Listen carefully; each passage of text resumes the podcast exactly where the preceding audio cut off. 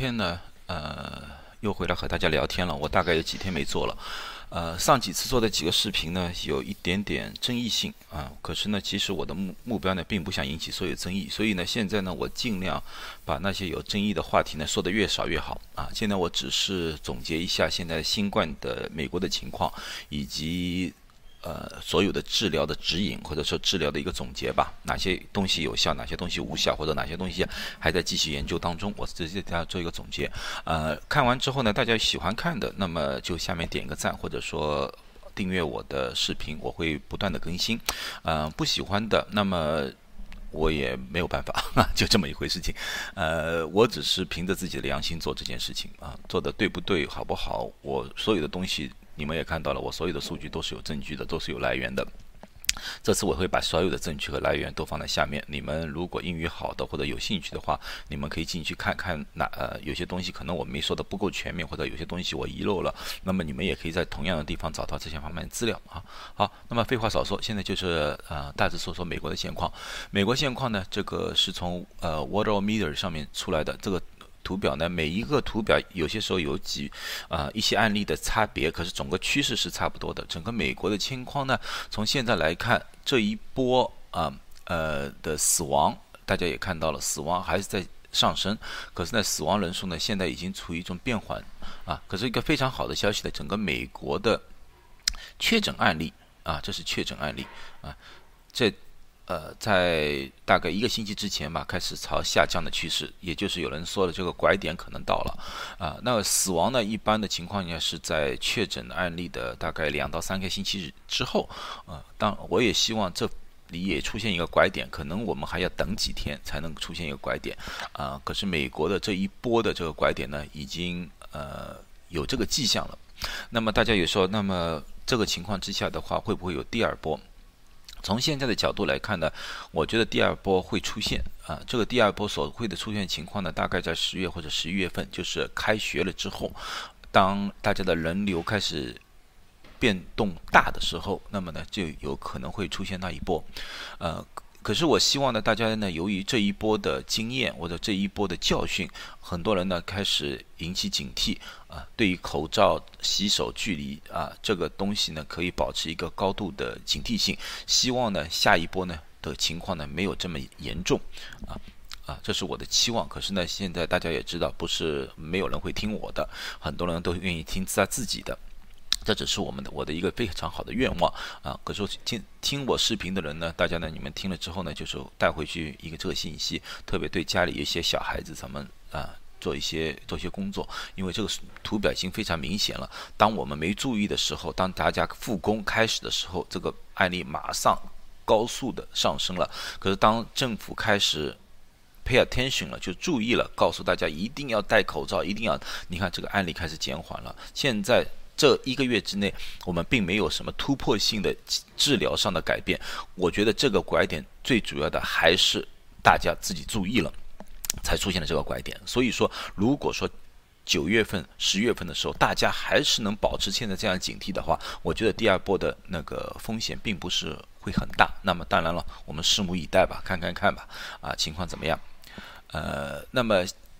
另外呢，网上还有一个经常说的一个问题呢，就是说啊，美国这次虽然说案例很多，可是呢，死亡和过去相比呢，嗯，死亡人数其实并没有增加，因为有其他疾病的死亡减少了，就是事事故性死亡，就是说像那个交通事故啊，其他的意外啊，死亡人数减少了啊。那么总的来说呢，其实美国的死亡并没有增加。其实这个说法我不赞成，也呃也是不对的，因为我找到了数据。这个数据是 CDC 里面的数据，CDC 数没什么呀？这旁边是个表格，这个表格呢，就是说他们预估的，就是和往年预估的值和今年死亡的值啊，他们做个对比。今年到至今为止，从两月份到至今为止，这个表格还很长。你们我不会把那个呃网页给你们的，你们自己去看。现在是往年的百分之一百零八，就是增加了百分之八的人口。那么他特意做了做图表。美国呢，每年这个金黄色线呢，就是每年平均的大概这个季节，因为每个季节它死亡的人数有一点点不一样，平均的他们预估值来的，这叫预估值。那个蓝色呢是实实际的死亡。像二零一八年的时候，一八年的时候，那个时候呢，由于流感的问题，所以说呢，他们有一些些超出，他们有加号，有一点超出。呃，而一九年的时候呢，那个流感情况比较好，所以它没有大面积的超出，没有。而今年你们也看到了，刚开始一月份也没有大面积的超出，二月份也没有，一直到四月份，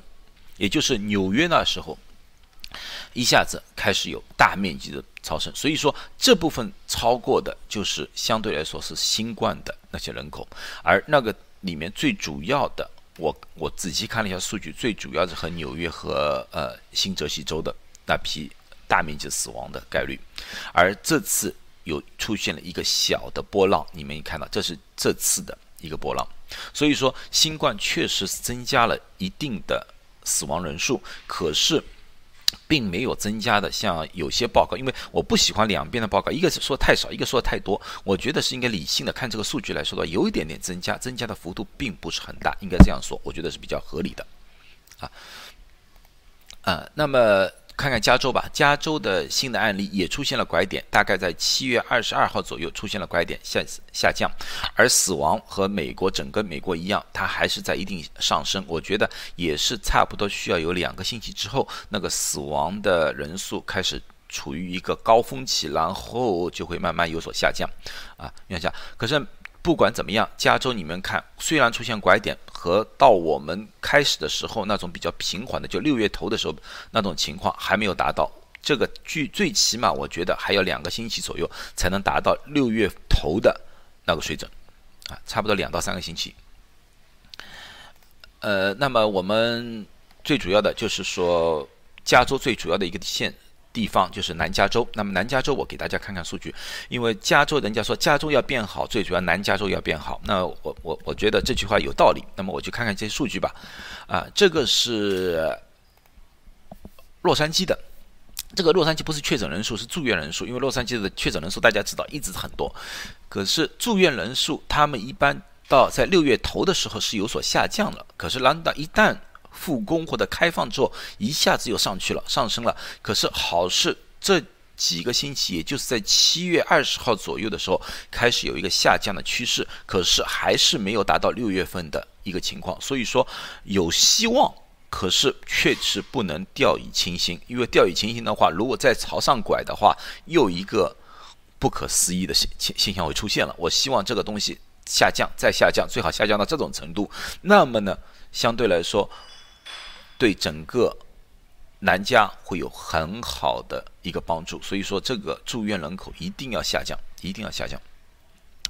呃，那么另外一个地方呢，比较人口多呢，就是呃圣地亚哥，圣地亚哥也是南加的，这个是紧靠着的呃墨西哥的一个县啊，他们也是同样六月份，这是确诊人数来的上升，现在呢有一点缓步下降的趋势，所以说整个南加州现在的情况属于一个。控制住的一个情况，就刹车了。可是刹车呢，现在还在滑行当中，还没有完全停下来，还在滑行当中。那么需要一定时间。我和加州的感觉一样，大概两到三周。如果大家能保持现在的这样的警惕性的话，两到三周可能会出现一个比较乐观的现象。那么接下去说说个旧金山湾区。旧金山湾区用另外一句话就是北加州。啊，北加州呢，我现在是。举几个比较明显例子的地方。第一个呢，就是说案例最多的案例最多是阿拉米达康体。阿拉米达康体呢，包括了呃，人人家问我阿拉米达康体大概包括哪些城市？城市包括乌伦啊，Berkeley 也属于它里面的，还有那个 Fremont，大家比较住的呃亚裔住的比较多的 Fremont 也属于呢。然后呢，就是我们呃山谷地区的，包包括呃 Pleasanton 啊，Livermore 啊。呃，Dublin 呢，都属于 Alameda County 的。整个 Alameda County 的情况呢，呃，是整个湾区最严重的，就是案例最多的，死亡还不是最高，死亡还是南湾最高。可是我觉得它也是会马上会追上去了，因为它的确诊案例很高，确诊案例最在那个七月大概七月十八、十九号的时候达到一个最高高峰，然后呢开始出现一个缓步的下降。和南加州一样，需求缓步下降，啊，这是一个好的情况。呃，然后呢，就是 Santa Clara County。Santa Clara County 是什么地方呢？Santa Clara County 就是我们现在所说的硅谷、圣荷西啊、呃山景城啊这些地方呢，都属于 Santa Clara County。Santa Clara County 呢，南湾这个地方呢是整个湾区，就是北加刚开始的时候最厉害的一个地方。最最厉害、案例最多的一个地方，这就是我们刚才我们看到四月头的时候有一个案例最多的地方，是在 Santa Clara County 南湾的地方。后来呢，由于他们预防的很好，所以说呢，在五月、六月的时候呢，处于一个非常平缓。可是呢，一旦复工、一旦开放之后呢，它的上升速度也是非常非常快。你们看到这个直线上升啊，好处呢又开始压制住了。所以说呢，这段时间呢，这一天呢，慢慢慢慢又属于一个下滑。这个蓝色的疤呢，就是每天确诊的案例。啊，开始处于下滑的迹象，啊，所以说这个方面从这个角度来看的话，和其他地方一样，刹车了，开始要刹车的一个现象了。呃，住院啊，因为 Santa Clara County 的那个表格做的比较好，所以我比较用喜欢用它的。它这个住院的从七月份开始一直在上升，上升，上升，上升。可是最近你们看到了，已经开始处于一种平缓状态了。已经出现变化。蓝色呢是确诊的案例，而黑色的呢或者灰色的呢是疑似案例。不管怎么样，从总的总体来说，他把也看到属于一个平缓，略微有点下降。这个下降什么时候会是大幅度下降？我觉得还是一样，两三个星期之后我们才能见分晓。可是医院，不管是洛杉矶也好，呃，圣地亚哥也好，还是。南湾也好，阿拉米达看体也好，所有的医院我们也看到挤爆的现象啊。有些时候，有些小地方、小的医院可能有一点点紧张，可是大家互相调配一下的话，我们没有做达到一种就是说要对病人的生命进行取舍的一种程度，就是说啊，哪些病人应该救，哪些病人没救。至今为止，我们没有听说过任何这方面的呃案例在任何医院里面。啊，一般的医院就是哪个医院忙了、紧张了，它可以调配到另外一个医院里面去啊，这是一个这是一个现况。呃，那么最后呢，我再说一说那个旧金山。旧金山就是我居住的城市吧。旧金山城市也是同样的情况，在呃七月中旬的时候一个大的上升，现在明显下降了。现在明显下降，医院里面的呃呃住院。呃，住院病人也同样的情况。住院病人这里面呢，我上次解释过了，那个黄色呢，就是我们帮助南加州的一些医院的那些病人。这些医病人呢，也基本上慢慢慢慢慢慢，呃，要么转移出去，要么就是出院了。这个基本上已经已经平缓下来了。在整个旧金山的呃。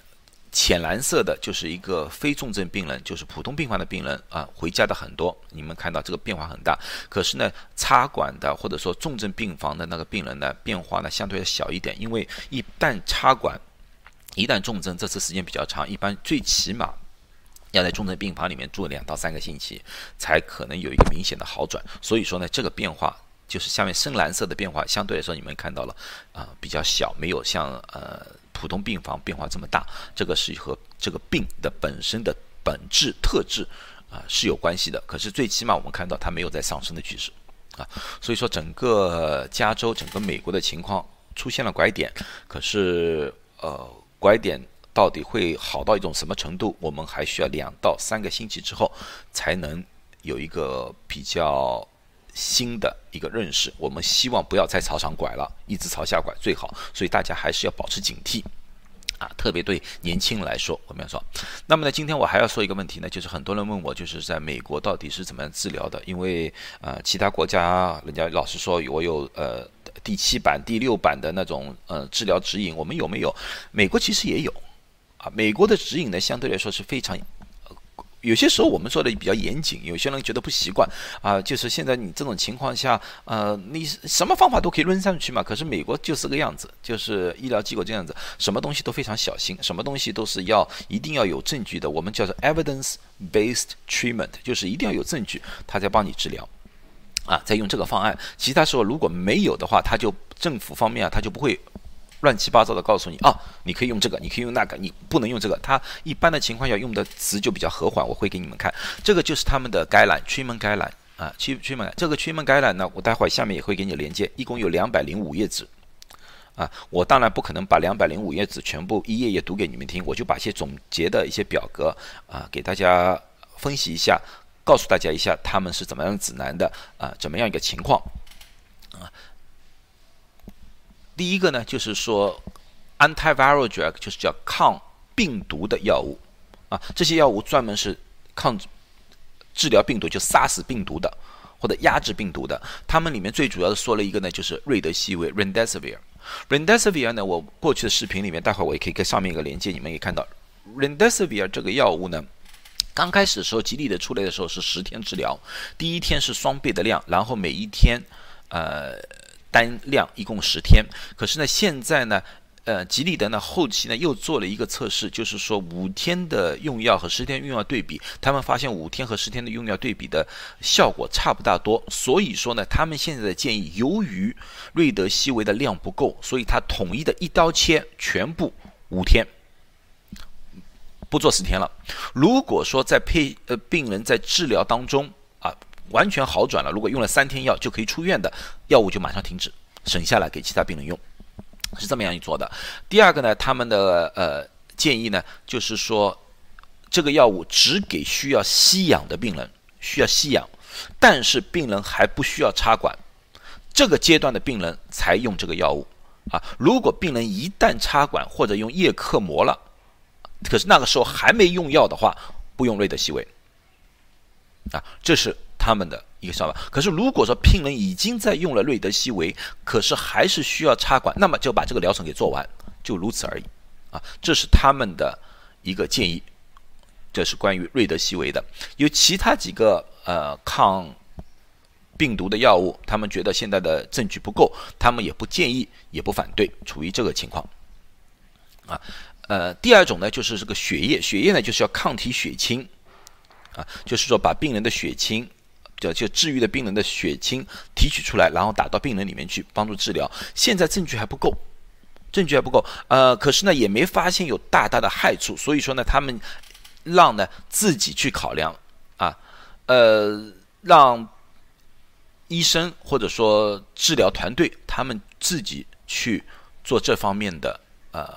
研究或者考量。如果说有更好的资料，他们说他们会更新，他们只是。只是这么一个说法啊，所以血清类的药物，它们没有特殊的一种东西。最后呃，最后一个东西呢，就是所说的就是激素类的药物啊。激素类的药物呢，就是地塞米松。地塞米松呢，他们建议呢是用六毫克一天用十天，可是呢，他们不愿不要啊，就是说地塞米松这个药对于那些不需要呃怎么说呢？呃，不需要吸氧的病人吧，就是不需要吸氧的病人，就病人在家里的那种不需要吸氧的，他们是不愿不呃不建议使用的，因为从报告上来看的话，如果说对那些不需要吸氧、血氧浓度很好的那些人的话，他们的抵抗能力是好的，这个时候如果用地塞米松类的药物，可能压制病人的自身的那个抵抗能力，所以说呢就会造成更坏的现象，所以说他们一定要是吸氧最好。是病人是在那个插管了，这些病人的效果最明显啊。这个和那个瑞德西韦不一样，瑞德西韦插管了不用，它是插管了用，效果是更好，是这么样。然而呢，其他的关于细胞因子风暴的那些药物，现在的药物呢，这个资料来看呢，没有非常强有力的资料。可是呢。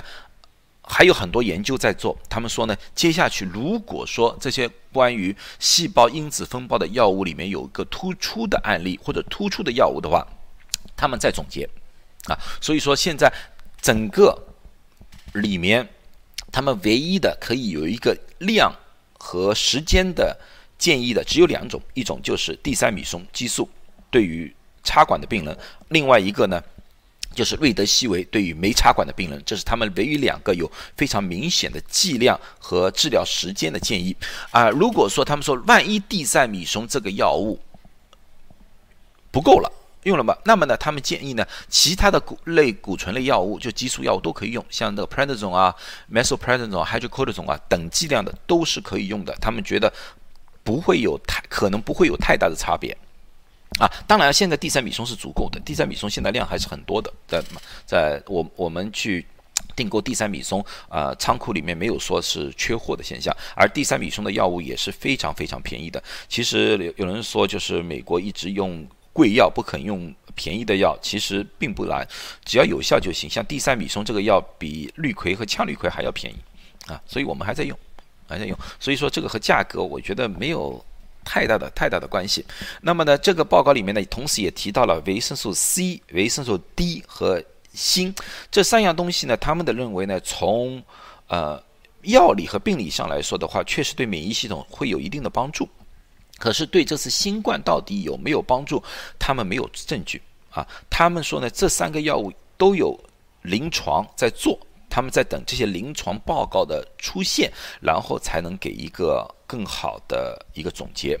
那么当然了，跟大家又说了，你说了这么多，我们最关心的一个药物你没说，就是氯喹和羟氯喹，为什么没说？是不是它里面没说没写，故意隐瞒？它不是，它两百零五页里面大概有十几页。专门说氯喹和羟氯喹的，可是我知道我说出来的话，大家保证有一部分人很高兴，有一部分人很不高兴，所以我选择不说。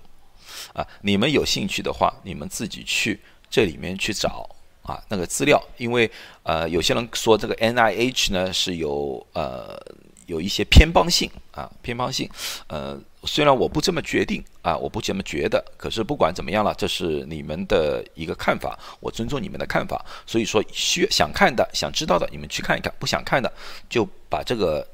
舍舍弃在旁边也无所谓。因为还有我，我最近我看了一下那个 clinical trial 里面，大概全世界还有八个。呃，clinical trial 和那个氯喹和羟氯喹有关的，对新冠有关的还有八八个测试，很多可能还有各种各样的数据出现，我们拭目以待吧。啊，那么有些人说这里面有些用了锌，有些没用心，嗯，放心，这个八个里面我已经看了，最起码有一个是用心的做对比度的，那么这个到时候都会出现，都会出现啊。所以说现在这个这个。美国那个指南就是说，它并不是强制性的，不是行政命令，就是说你一定能用，一定不能用啊。它只是给一个指南，最后的决定是取决于你和你的医生。有些东西你完全可以和你的医生去交流，医生交流完之后，啊，你完全可以根据你的药医生的建议或者你自己的感觉去用各种的药物。这个我。我我相信这个政府和呢都没有一个强行的呃限制，最起码我在我的那个加州，我们没有一个强行的限制。其他州我现在不清楚，因为我不可能去每一个州去查他们的法律。可是加州我们没有这方面的限制，好吧？那么今天就大致介绍到这里了，大比较有一些